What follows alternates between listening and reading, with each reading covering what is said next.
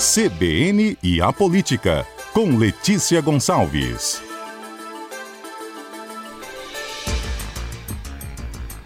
Letícia Gonçalves conosco ao vivo. Bom dia, Letícia. Bom dia, Fernanda. Bom dia aos ouvintes da CBN. Tem muita coisa acontecendo, Letícia, nessas últimas semanas de dezembro, porque a gente tem duas situações, né? Uma é o primeiro de janeiro, onde os eleitos tomam posse, e primeiro de janeiro também com o governador reeleito, né? É, assumindo um novo mandato, a gente também tem definições de quem fica e quem sai dos atuais cargos de secretários, diretores de autarquias e instituições. Essa primeira movimentação aqui gira em torno do nome do Gilson Daniel.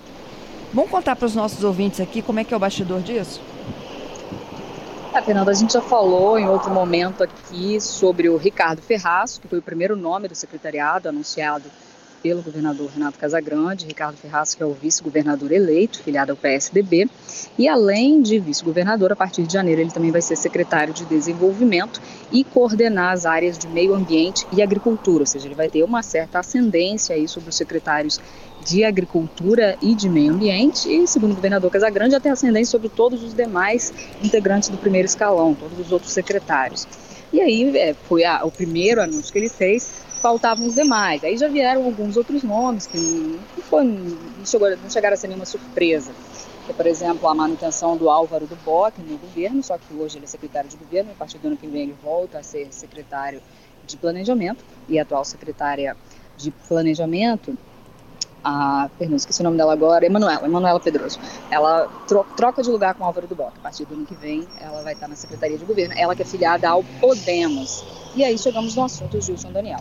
Gilson Daniel foi secretário também do governo Casagrande nesse mandato, ocupou duas pastas justamente de governo e planejamento. Ele é presidente estadual do Podemos. E aí, é, a ideia, Fernanda, é que ele mesmo já havia me dito que ele, ele, apesar de ser deputado federal eleito, ele voltaria para o governo Casagrande, havia possibilidade de ele voltar para o governo Casagrande, segundo ele, se fosse oferecida a ele alguma secretaria que fizesse entregas para a sociedade, nas palavras dele. E aí, segundo ele, só haveria duas: ou a que é a Secretaria de Saneamento e Habitação, ou a SEAG, que é a Secretaria de Agricultura. Mas o governador Casagrande decidiu não convidar o Gilson Daniel, que é também ex-prefeito de Viana, não, não convidou para nenhuma dessas secretarias e, segundo pessoas que eu ouvi, até pessoas próximas ao governador Renato Casagrande, o motivo é que, se ele chamasse o Gilson Daniel para voltar ao secretariado, seja qual secretaria fosse, o Gilson não assumiria o mandato de deputado federal e, no lugar dele, assumiria o primeiro suplente, que é o Coronel Ramalho, ex-secretário de Segurança Pública aqui do Estado. Ele que foi candidato a, a deputado federal, mas não se elegeu. Se o Gilson Daniel deixasse de assumir para voltar a ser secretário, quem viraria deputado federal seria o Ramalho. Só, e, e o Podemos, o Gilson Daniel e o próprio Ramalho são aliados de primeira hora do Casagrande, mas outros também são. O governador Renato Casagrande ele foi eleito com uma ampla aliança partidária, teve muitos apoios já desde o primeiro turno, no segundo turno apareceram ainda outros mais. Então, um dos principais motivos para que o Gilson Daniel não seja puxado novamente né, para o secretariado é que se o governador Casagrande fizesse isso pelo Podemos, né, dando uma secretaria ao presidente estadual do Podemos, possibilitando que o Ramalho assumisse a cadeira de deputado federal, outros aliados e outros partidos também iam querer a mesma coisa e ele não ia conseguir acomodar todo mundo. Então, ele achou melhor não, não chamar o Gilson Daniel. Então, o Gilson Daniel vai assumir o mandato dele de deputado federal e o Coronel Ramalho não vai virar deputado. E a informação que recebi também é que o governador gostaria que o Ramalho voltasse a comandar a Secretaria de Segurança Pública. Mas a preferência do Ramalho, segundo isso até o próprio Gilson Daniel já verbalizou isso, a preferência do Ramalho, do Ramalho era assumir a cadeira de deputado federal, o que agora não vai ser possível, já que o Gilson Daniel não vai ser licenciado o mandato. E o Gilson, como presidente do Podemos, disse, presidente estadual do Podemos, disse que ele tem um compromisso com o Ramalho, que ou o Ramalho assumiria o mandato, que já é uma possibilidade descartada, ou o Ramalho é, viraria secretário, se assim o Ramalho quiser, né, voltar para o governo Casagrande, ou o coronel também poderia trabalhar com o Gilson Daniel em Brasília, por exemplo, como assessor do Gilson Daniel em Brasília. Aí é esperar para ver qual vai ser o posicionamento também do, do próprio Ramalho em relação a essas possibilidades, mas o Gilson Daniel já disse que o abrigaria de alguma forma. Pois é, então, ó, é, seria o nome dele cogitado para a Secretaria de Segurança, aí depende dele, né? Se vai para Brasília como assessor ou então se ele volta para a CESP. Uhum. Tem o nome do Enio Bergoli para Agricultura, O isso, Álvaro isso até o... mantido, né, na posição, como você falou. É o, é, o Álvaro só vai trocar de secretaria, Álvaro do Bote. Hoje ele é secretário de governo e ele vai ser secretário de planejamento a partir do ano que vem. Uhum. É, nós temos secretário da Fazenda mantido também, até foi a tua coluna de ontem, não é isso, Letícia? Ah, exatamente, Fernando. Ontem o governador anunciou que o atual secretário da Fazenda, Marcelo Altué, vai permanecer no cargo, nessa mesma secretaria. O procurador-geral do Estado, Amaral, também vai permanecer à frente da CGE. E o, em relação ao Marcelo, uma curiosidade, na verdade, em relação à Cefaz, né?